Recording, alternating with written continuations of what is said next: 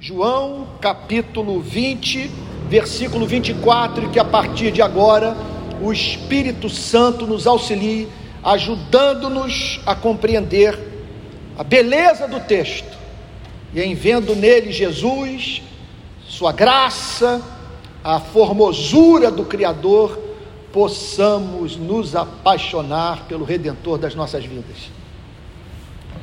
João capítulo 20, versículo 24. Tomé, um dos doze, chamado Dídimo, não estava com eles quando Jesus veio.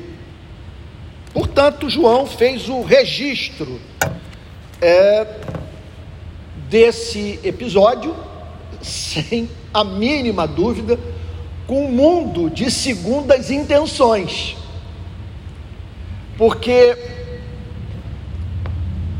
trata-se de um fato relacionado à ressurreição de Cristo que João deliberadamente fez questão de registrar, julgando que com isso estaria de alguma forma trazendo informação importante para a história subsequente do cristianismo, para gerações é, presentes e futuras de cristãos.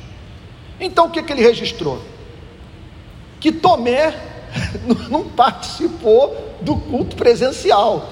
Tomé, um dos doze, chamado Dídimo, não estava com eles. Não estava com eles quando? Quando os discípulos, ao se reunirem, com as portas trancadas, com medo da perseguição promovida pelas autoridades judaicas, subitamente viram Jesus Cristo aparecer. Todos testemunharam da ressurreição de Cristo. E Tomé, contudo, por algum motivo, a Bíblia não não nos dá pista para saber o que havia se passado na cabeça de Tomé, que fez com que ele não ficasse com os irmãos e se isolasse.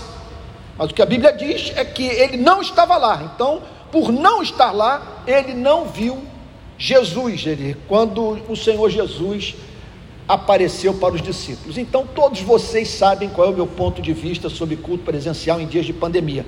Eu não quero falar sobre isso.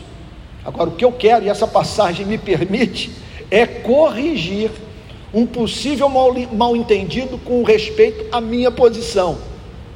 Porque, olhando uma passagem como essa, chegamos à conclusão que não há espaço na teologia do Novo Testamento para a trivialização do culto presencial.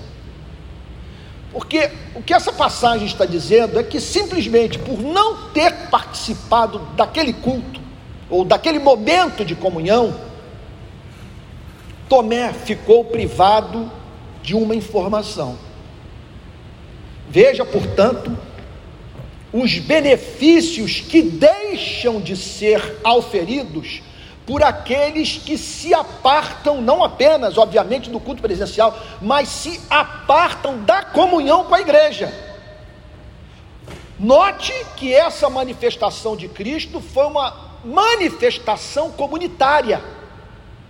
Aprove a Cristo se revelar aos irmãos quando eles estavam juntos, sem a mínima dúvida, a fim de fortalecer a comunhão cristã e levar a igreja à compreensão do fato de que todos os seus encontros devem ser marcados pela expectativa de transcendência, de algo dessa natureza acontecer, levando, portanto, os presentes à firme convicção de que estão diante do Cristo vivo não estava com eles quando Jesus veio.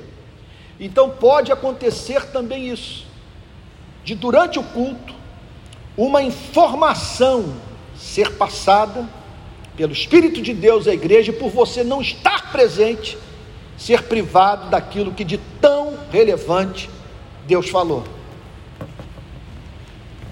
Tomé, um dos doze, chamado Dídimo, não estava com eles quando Jesus veio. E vale a pena dizer que o Senhor Jesus não deixou de se revelar aquela, aquela altura. Aos dez, porque Judas já havia abandonado a comunhão dos discípulos, Tomé estava distante, em outro lugar, e mesmo assim, o Senhor Jesus, sabendo que um dos seus não estaria presente, se manifestou aos dez, mas não por ignorar Tomé, não por ter, não ter um plano para a vida de Tomé, mas para ensinar uma preciosa lição. A compreensão da verdade é uma experiência comunitária. Esses dias eu vi um autor falando sobre os vícios do autodidatismo, os erros nos quais costumam incorrer pessoas que não submeteram a sua formação intelectual à academia. Então, essas acabam desenvolvendo aqueles, aquela espécie de, de, de, de saber que não foi confrontado, que possibilita possibilita a vida acadêmica. E, de certa forma, esse princípio se aplica ao cristianismo, à vida cristã. Esqueça toda e qualquer ideia de você se edificar na fé em Cristo fora da comunhão com a igreja. Vai acontecer com você o que aconteceu com Tomé os que estão juntos vão passar a ter informações de que você não dispõe, porque não é interesse de Deus fomentar o individualismo cristão. Tudo que contribui, que contribui para que os cristãos estejam juntos terá a bênção dos céus. Verso 25: Então os outros discípulos disseram a Tomé, que não havia como os discípulos ficarem calados. É impossível uma pessoa ter uma experiência com Cristo reto e não desejar falar sobre isso. De modo que é algo igualmente difícil de compreender como que pessoas podem gastar mais tempo nas redes sociais falando sobre política do que falando sobre Cristo. E mais prontas a defender os seus ideólogos do que em proclamar a pessoa de nosso Senhor e Salvador Jesus Cristo. Então, os outros discípulos disseram a Tomé, evangelizaram a igreja, evangelizaram Tomé, pregaram as boas novas para Tomé. E observe que não há tom de reprimenda. Eles, eh, aqui o texto não dá margem para os discípulos jogarem, conforme se costuma dizer, na cara de Tomé o fato dele não ter testemunhado a ressurreição de Cristo por ter se recusado, por algum motivo, estar com os discípulos. Tudo que a Bíblia declara é que os discípulos disseram a Tomé: Vimos o Senhor. Então, nesse ponto da sua vida, Tomé se encontrava numa situação análoga à minha e a sua. Eu nunca vi Jesus. Eu já vivi experiências da presença dele se me afigurar como concreta. Eu posso dizer que eu conheço a alegria da sua proximidade. E aquele momentâneo súbito, céu aberto, que proporciona em 30 segundos o que os maiores prazeres da vida não são capazes de proporcionar. Eu vou morrer dizendo que na minha memória eu desconheço experiência mais feliz que tenha passado do que aqui vivenciei no ônibus indo de Niterói para São Gonçalo, quando eu estava na parte de trás, na época que eu era vendedor de plano de assistência médica da Unimed. E ali, me preparando para entrar no seminário teológico, eu tive uma experiência com Cristo vivo dentro daquele ônibus. Foi a maior alegria que eu tive em toda a minha vida. Só que eu nunca tive uma visão de Cristo. Já vi imagens de Cristo, produtos da minha imaginação. Inclusive uma em Arraial do Cabo, andando na praia, que essa também eu vou carregar para sempre. Quantidade de questões teológicas foram resolvidas naquela visão produzida pela minha imaginação, é algo que eu carrego para sempre dentro de mim. Quando eu vi, olhando para o mar, a imagem do Cristo crucificado. Não é que eu tive uma visão, me veio a cena da crucificação. Eu não vi Cristo sorrindo para mim, nem estendendo a mão na minha direção, dizendo que me amava. Só vi aquela imagem, a imagem da crucificação veio na minha cabeça. E ali eu pensei: se isso não é verdade, eu jamais ficarei curado da frustração de não poder amar a um Deus que a si mesmo se entregou por mim. Se isso não é verdade, nós seres humanos conseguimos criar um Deus mais amável do que o Deus real. Eu estou diante do absolutamente belo. E o absolutamente belo me faz me curvar diante da verdade. Mas eu, tal como Tomé, nunca vi o Cristo ressurreto literalmente. Então estava Tomé diante dessa informação. Os discípulos dizendo que viram o Senhor. Os discípulos estão dizendo hoje para você e para mim que viram o Senhor. Você e eu não testemunhamos o túmulo vazio. Nem passamos pela experiência de Maria Madalena de ver o Cristo ressurreto diante do túmulo vazio. Mas de que informações nós dispomos, tal como Tomé? Que passou por esse planeta um ser absolutamente amável, extraordinário e que falou o que ninguém jamais falou e haverá de falar: Jesus Cristo. Tomé teve esse, eh, passou por essa experiência. Ele a testemunhou com seus sentidos. Nós a testemunhamos mediante o contato com o testemunho deixado pelos amigos de Cristo,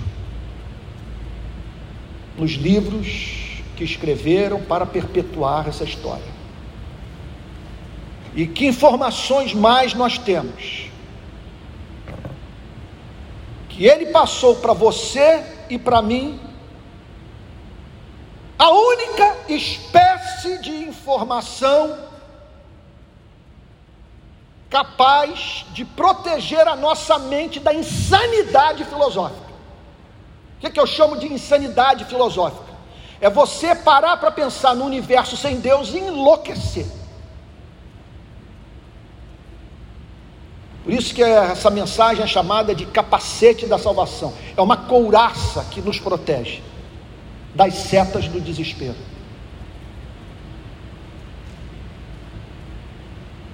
Então nós dispomos, tal como Tomé, do testemunho da beleza, da mensagem que faz sentido e a única que responde às indagações do espírito humano.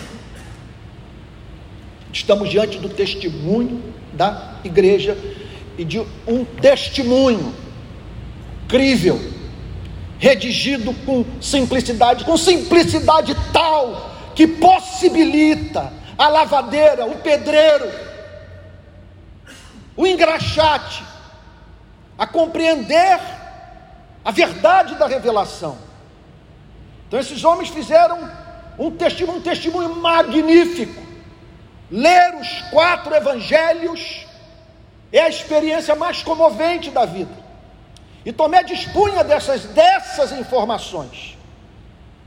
E contudo, deu a seguinte resposta: se eu não vir o sinal dos pregos nas mãos dele, ali não puser o dedo e não puser a minha mão no lado dele, de modo nenhum acreditarei. Nós estamos aqui, portanto, diante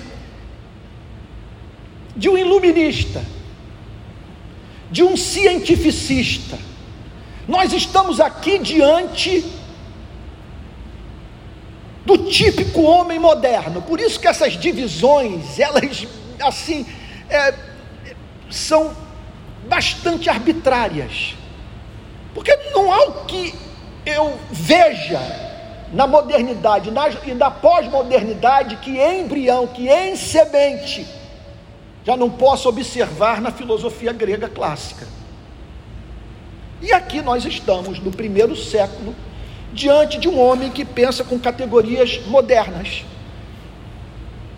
Quer dizer, eu só posso crer naquilo que os meus sentidos me permitem acreditar.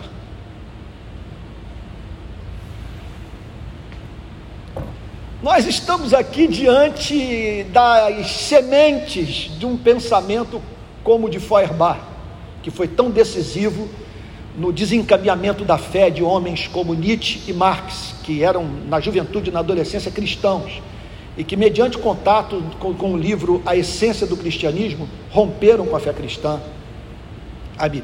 É, abandonando pra, por vez a Jesus, abandonando de vez a Jesus. Porque nós estamos aqui diante de um homem que está dizendo a seguinte coisa: isso pode ter sido criação da cabeça de vocês. Vocês o ressuscitaram em suas mentes. Agora ele se entrega, porque o que ele está dizendo é o seguinte: ao mesmo tempo, porque esse nosso amigo era uma pessoa tão encantadora, tudo que ele nos ensinou foi tão comovente em razão do seu poder exercido sobre a natureza, do fulgor do seu caráter, ele nos se afigurava como eterno. E nós vimos o que aconteceu com o nosso sonho. Ele foi surrado, ele foi torturado, ele foi preso, ele foi morto e sepultado. Eu entendo o que vocês estão passando. Sabe? É possível acontecer uma alucinação coletiva. Vocês estão diante de uma projeção. Então, o que eu tenho que dizer para vocês é o seguinte: a mim me cabe ser coerente comigo mesmo. Se eu não vir as marcas da crucificação no seu corpo, se eu não tateá-las, não há como eu me juntar a vocês no culto a Cristo. Vou continuar dizendo que o que eu e vocês testemunhamos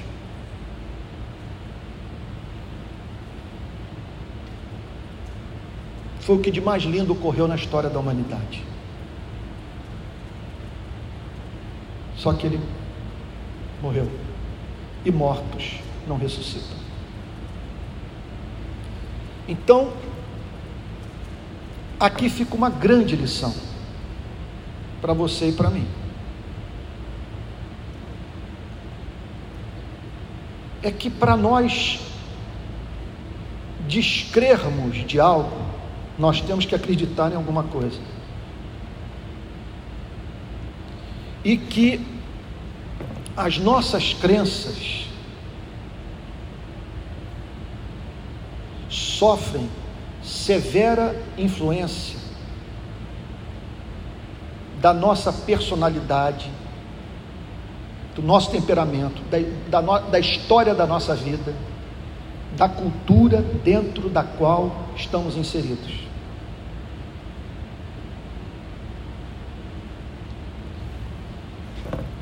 Que nos cabe, portanto, a levantar a seguinte indagação: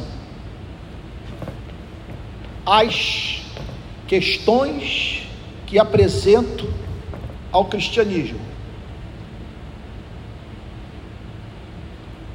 Fruto da influência exercida na minha mente pela cultura da qual, na qual nasci.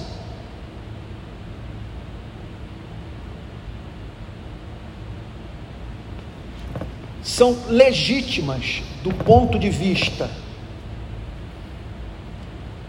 da verdade ou são apenas legítimas do ponto de vista de alguém que teve a mente domesticada pela cultura e que, portanto, está fazendo perguntas erradas e que estabeleceu como epistemologia, como teoria de conhecimento da verdade, o que é socialmente construído. Porque cabia a Tomé responder a seguinte pergunta: Faz sentido descrer? Porque ao juntar tudo que eu testemunhei durante três anos de convívio com ele, ao que os meus amigos estão dizendo, porque isso não basta, mesmo que eu seja forçado a admitir que tenho que prescindir de um contato físico com Ele. Todos nós estamos lembrados do testemunho de João: bastou ver o túmulo vazio para dizer: O Senhor ressuscitou. Mas lá estava Tomé com suas dificuldades e apresentando com honestidade aos discípulos a barreira considerada por ele, por ele insuperável, a fim de que pudesse crer. O que ele não sabia é que Jesus Cristo ouve o que nós falamos na igreja. Porque o verso 26 diz: Passados oito dias, novamente num domingo, os discípulos de Jesus estavam outra vez reunidos. Eles, se, eles decidiram estar juntos novamente no domingo. Isso é um grande sinal de saúde espiritual, querer estar junto com os irmãos em Cristo. Só que dessa vez, Tomé estava com eles. É impressionante a história, porque eu fico imaginando assim: é, se eles fizeram ali uma, uma oração do tipo daquela que nós fazemos, todo mundo de mãos dadas, com os olhos fechados, invocando a Deus, eu fico imaginando Tomé com o olho aberto, assim, sabe, olhando ao redor para ver se Cristo ressurreto estava presente na reunião mas a carga de transcendência dessa reunião é uma coisa absurda. Porque eles estavam ali reunidos, os dez certamente, mais do que Tomé, assim, na expectativa de que a, a qualquer momento Cristo ressurreto poderia se manifestar. E eu diria para você que está me ouvindo, assim nós deveríamos nos reunir. Sempre que estivermos juntos para o culto a Deus, seja no templo, seja dentro de casa, seja num grupo pequeno, seja na igreja, nós deveríamos estar juntos com essa expectativa de uma, uma, uma súbita invasão do sobrenatural na reunião, de modo que sejamos todos levados a dizer: Cristo está entre nós. Então lá estavam eles reunidos, os discípulos de Jesus reunidos outra vez e com Tomé, agora na companhia deles. É isso. Aqui nós aprendemos mais uma importante lição com Tomé.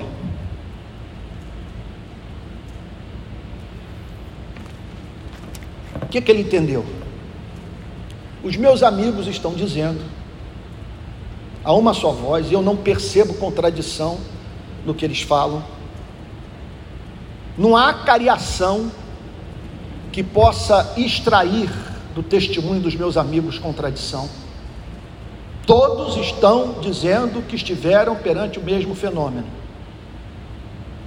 Eles andaram na companhia de alguém que os ensinou a odiar a mentira. Vou ficar na companhia deles. Quem sabe eu não passo pela experiência, juntamente com eles, que eles passaram. Quem sabe eu não tenha vivenciado isso até agora, porque cometi o erro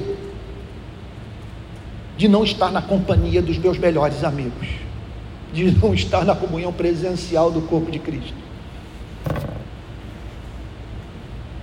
Eu me lembro do Chesterton, J.K. Chesterton, escritor inglês, dizendo a seguinte coisa: que pessoas erram por descartarem o cristianismo sem ao menos terem parado para considerá-lo. Tomé deu uma chance para o milagre. E outro ponto. Tomé era um cabeça dura. Ele acreditou numa teoria de conhecimento que o escravizou. Contudo, de modo diferente de muitos. Ele queria crer. Eu disse isso recentemente numa pregação. Os meus anos iniciais de conversão foram de perturbação diária, subproduto das dúvidas que emergiam na minha mente. Era um demônio que não me dava trégua, um segundo sequer, que acabou virando meu melhor amigo. Eu fico a pensar, mas, meu Deus, será que ele nunca percebeu para onde tudo isso estava me levando? Que as dúvidas vinham.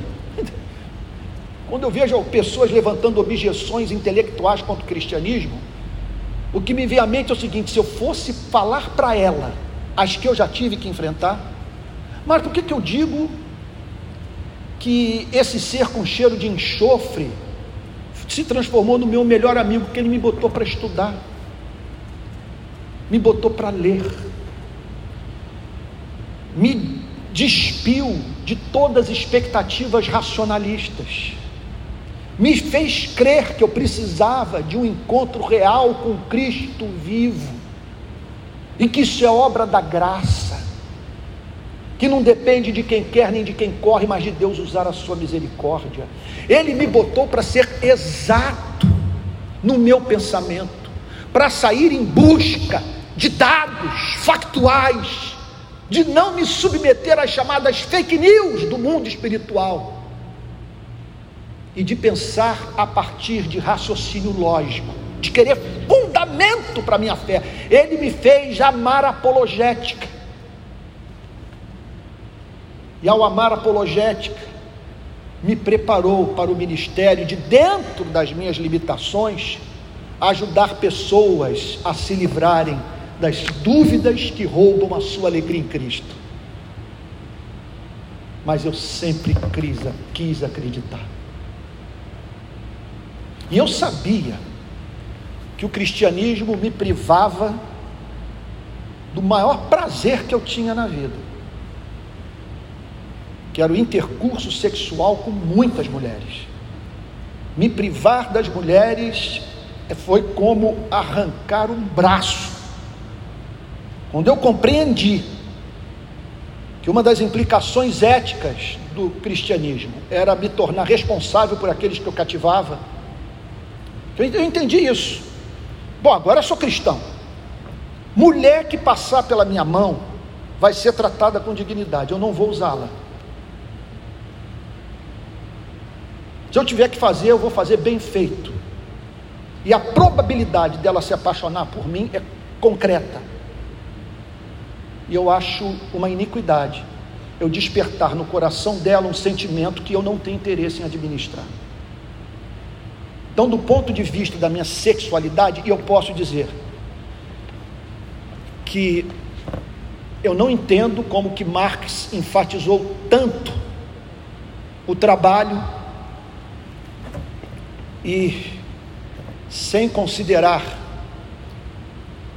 o que Freud falou sobre o papel da sexualidade na formação da cultura humana. Então tem muita gente que, em razão é, das suas pulsões sexuais, trabalha duro para não crer, porque sabe que o cristianismo interfere em qualquer espécie de relacionamento no qual a santidade da vida humana não seja respeitada. No meu caso, essa fé poderia representar eu morar no Zimbábue, largar o mar do Rio de Janeiro, que é o que mais amo em termos de natureza nesse planeta, ter que ir para o coração, sei lá, de um país asiático. Mas naqueles dias eu entendia que eu precisava desesperadamente de Cristo para encontrar sentido para a minha existência. Então, o que Tomé fez, passados oito, oito dias, os discípulos de Jesus estavam outra vez reunidos e Tomé estava com eles. Estando as portas trancadas, os discípulos já tinham visto Cristo ressurreto, mas continuavam com as portas trancadas, com medo da perseguição da liderança religiosa judaica. Estando com as portas trancadas, Jesus veio, pôs-se no meio deles e disse: E aí, uma outra manifestação sobrenatural do Cristo ressurreto.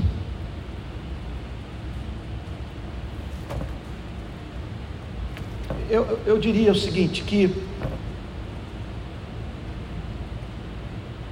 é frustrante você viver uma experiência espiritual que faz com que você tenha como única referência de experiência viva com Cristo o que foi vivenciado no passado mais longínquo da sua vida cristã. Experiência que não se renovou e muitas vezes não se renova porque o primeiro amor foi embora. O cristianismo nos estimula a acreditar em batismos com o Espírito Santo, em selagens com o Espírito Santo, em visitações do Espírito Santo e manifestações do Cristo ressurreto. Jesus se põe no meio deles e diz: Que a paz esteja com vocês. Observe, portanto, o grande vetor das obras de Cristo no seio da igreja. O que Cristo quer é que a igreja tenha paz, que nós nos respeitemos.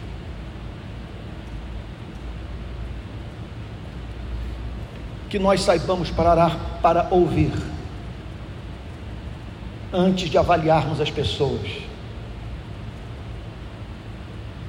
Que nós estejamos em paz com Deus, certos de que os nossos débitos foram cancelados por Cristo na cruz, que tenhamos a paz subjetiva, aquele estado de alma que é próprio de um ser humano que percebeu a fragilidade da sua vida as ameaças exteriores, internas, a preservação da sua existência, que se viu no mundo de leões, de leopardos, de serpentes venenosas, de lobos. O que é a paz?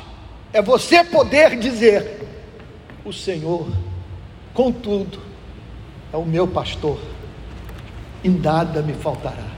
Paz esteja com vocês. Do lado de fora, o mundo, o odiando, pessoas querendo que você tropece.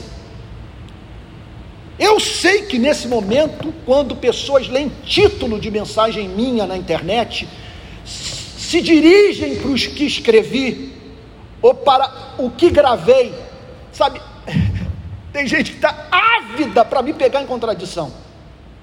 Aqui está a evidência, aqui está aquilo que eu sempre pensei a respeito dele.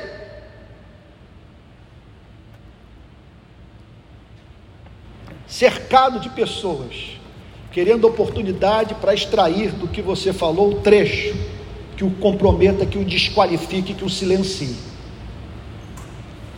E aí Jesus se põe entre os discípulos, cercados por adversários, e diz que a paz esteja com vocês. Entenda uma coisa: é o único no universo em condição de conceder essa bênção à sua vida. É o único que pode bancar promessa tão elevada. E logo disse a Tomé. Aí ele se vira para Tomé. Ele se dirige para aquele discípulo cabeça dura, ali presente, àquela altura tremendo, apavorado, sem saber o que dizer, certamente arrependido da sua incredulidade. E aí Tomé descobre que aquilo que ele havia falado para os seus amigos tinha sido ouvido por Cristo.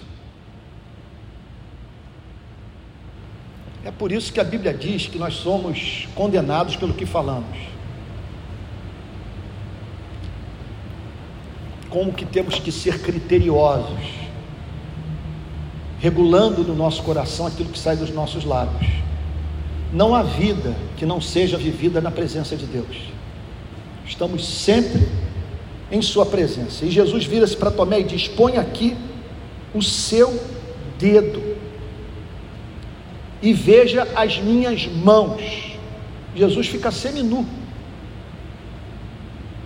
para mostrar o seu lado, para mostrar suas mãos, seus pés. Vem aqui, põe o seu dedo e veja as minhas mãos estenda também a sua mão e ponha no meu lado. Não seja incrédulo, mas crente. Como que Jesus pode fazer apresentar um mandamento como esse? Ele está dizendo a seguinte coisa para Tomé: naquele ponto da sua vida, eu já havia lhe passado informações suficientemente fortes para você crer.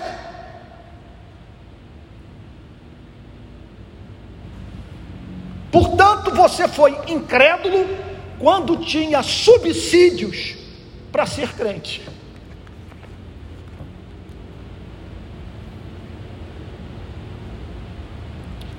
Da mesma forma, penso que posso dizer que a rejeição de Cristo hoje, diante do testemunho das Escrituras, em razão, entre outras coisas, da sua beleza, torna o homem culpado pela sua incredulidade.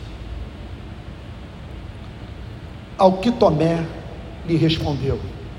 Aí Tomé agora vira-se para o Senhor Jesus. O texto dá a impressão, eu não quero ser dogmático com relação a isso, mas eu sou mais inclinado a acreditar que Tomé não tocou no corpo de Cristo, que ele não ousou fazê-lo, que tudo ficou tão claro que ele desmontou e fez a confissão das confissões. Observe, portanto, como que nós devemos ser cuidadosos nas horas de julgarmos pessoas. Se você ouve Tomé dizendo para os dez discípulos: Eu só acreditarei se vir, se tocar, você poderia ser levado a acreditar que Tomé não era um convertido, que jamais haveria de se converter, era um servo de Satanás, um ingrato. Contudo, nós o vemos nesse ponto da sua relação com Cristo, porque ele servia um Cristo que o amava, um Cristo que o tratou com doçura, com descendência, porque ele servia esse Cristo que havia decretado salvá-lo. Tomé foi movido diante da glória da manifestação a desmontar e dizer para Cristo: Senhor meu e Deus meu. Aqui está a fé na sua plenitude, manifestada na vida desse cabeça dura, desse, eu diria assim, figura emblemática do pensamento moderno, vamos assim dizer. Ali está ele na presença de Cristo, dizendo: Senhor meu, dono da minha vida aquele de quem eu sou escravo, para satisfação de cuja vontade anelo viver. Agora, e Deus meu, ele entendeu que estava diante da plena manifestação do Filho de Deus. E que, isso é lindo demais, todo o seu conceito acerca da palavra Deus tinha como fundamento a pessoa de Cristo. Você, é, é, ao dizer Deus meu, o que Tomé está dizendo é: eu só conheço um Deus. E somente com esse Deus eu me relaciono, o Deus que se revelou em Jesus Cristo. E Jesus Cristo se vê sendo chamado de Senhor e Deus e não reprova Tomé. Não faz o que Paulo fez, rasgando suas vestes, não aceitando a adoração. Não se comporta como os discípulos se comportaram, não aceitando o culto que só deve ser prestado a Deus. Nós vemos isso na vida de Pedro também. Ao que Tomé lhe respondeu: Senhor meu e Deus meu, Jesus lhe disse: Você creu porque me viu. Que amor o Pai teve por você. Que privilégio.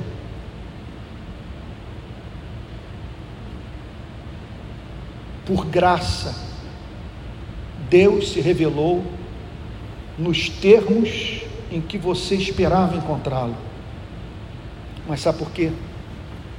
Porque por obra da graça também, Tomé queria crer. Porque há uma diferença entre dúvida e incredulidade. Tomé tinha dúvida.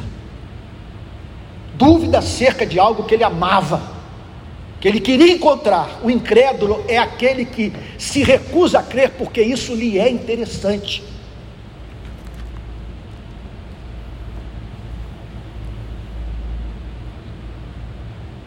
Você creu porque me viu?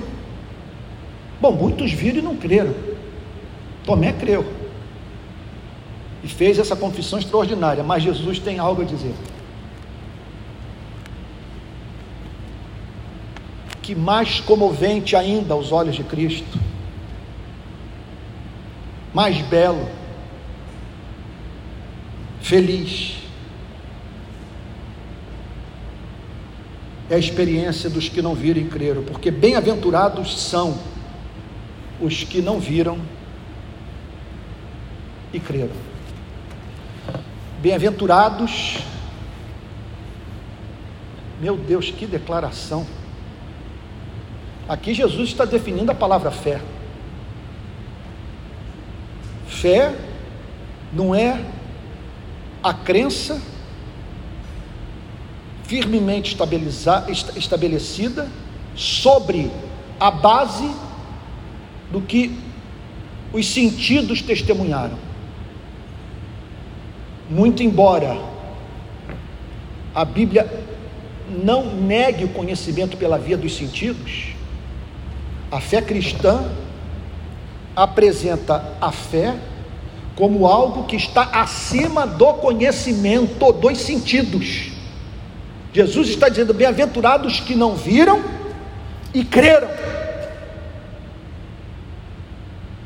Como que podem crer se não viram? Olha, eles creem justamente pelo fato que não viram, porque se tivessem visto seria conhecimento. É fé, é a, é a, a firme certeza de fatos que não se, que se não veem. Significa, portanto, confiança na palavra do Criador. Eu creio, apesar de não ter visto, porque aquilo que foi falado sobre o que um dia foi objeto de contato sensitivo dos homens, se me afigura absolutamente real.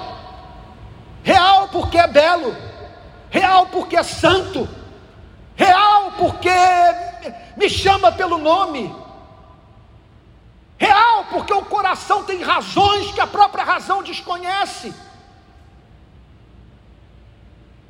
É algo que se me afigura como racional. É algo que faz sentido para a minha razão, que envolve o meu ser.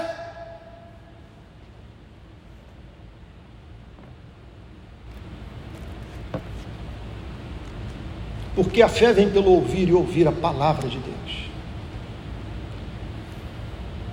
E essa é uma obra soberana do Espírito. Pois o apóstolo Pedro vira-se para o Senhor Jesus e diz: Tu és o Cristo, o Filho do Deus vivo, para, ouvir o Senhor Jesus lhe dizer: Bem-aventurado és, Simão Barjonas, porque não foi carne, nem, nem sangue quem tu revelou essas coisas, mas o meu Pai que está nos céus.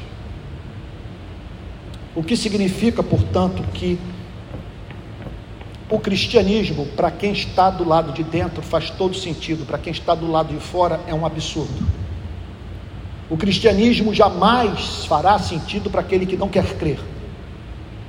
E Deus será sempre encontrado por aquele que o buscou. E quem o busca, portanto, o encontra. E ao encontrá-lo, encontra os motivos da crença.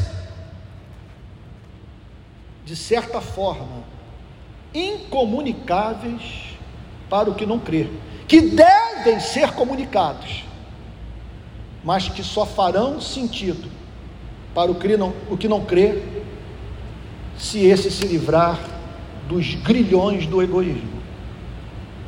Porque tem que haver reciprocidade entre esse campo de conhecimento e o espírito humano. Se você não teve a sua natureza regenerada pelo Espírito Santo, você não vai entender essa linguagem, porque essa linguagem aqui é a linguagem do amor. Por fim, última exposição do capítulo 20. Estou a dois sermões da exposição completa de João. Na verdade, de João, Jesus fez diante dos seus discípulos muitos outros sinais. Ou seja,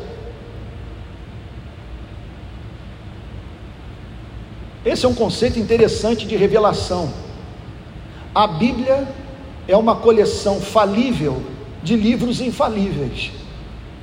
Nem tudo que o Senhor Jesus falou e fez foi registrado. O que nós temos aqui é o que aprouve a Deus revelar. Na verdade, Jesus fez diante dos seus discípulos muitos outros sinais. Você imagina o que, usando o português da rua, eu fico imaginando um jovem olhando por, esse trecho dizendo para o outro: Cara, o que rolou? O que, que deve ter rolado naqueles dias? Jesus fez diante dos seus discípulos muitos outros sinais que não estão escritos neste livro. Ou seja, o conhecimento que temos de Cristo nas Sagradas Escrituras não é exaustivo. Nem tudo que poderia ter sido dito foi revelado. Agora, qual a importância do que foi revelado? Verso 31, aqui eu termino. Estes, porém, o que foi escrito, o incompleto que foi revelado, foram registrados, viraram escritura, para que vocês creiam, creiam sem ver.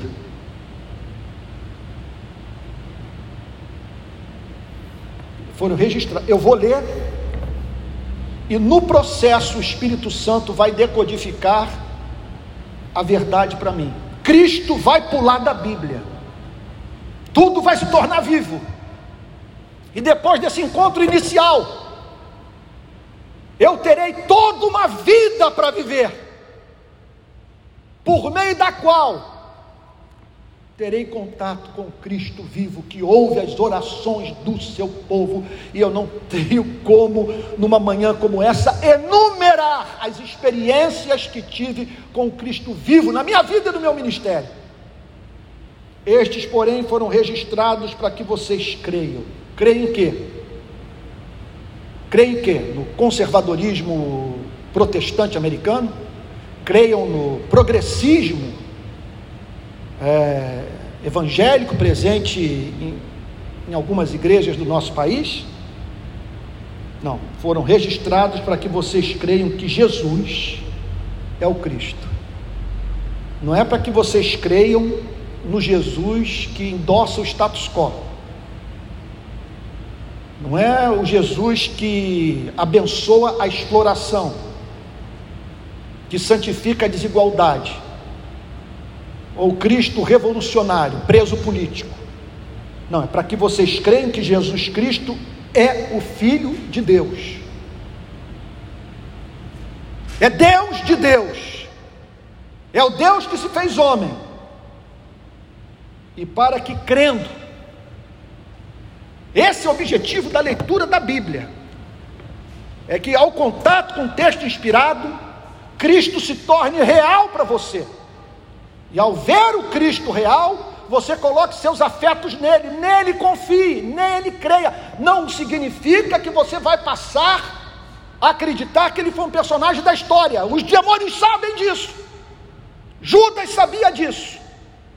Está falando de fé viva, que envolve amor. Está falando de total confiança nesse amor revelado no Calvário que vocês creiam que, que o Cristo, que o Messias é o Filho de Deus, e para que crendo, tenham vida. Tenham vida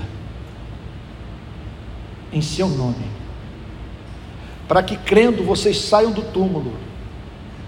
Para que crendo vocês provem de uma ressurreição para que crendo vocês voltem a comer e sentir o sabor do que comem, para que crendo vocês encontrem motivo para para acordar e viver, para que crendo vocês se sintam reconciliados com o Criador, para que crendo vocês não temam mais a morte, para que crendo vocês passem a viver sob o cuidado do Deus da providência, que trata os seus filhos com o zelo com que o pastor cuida das suas ovelhas.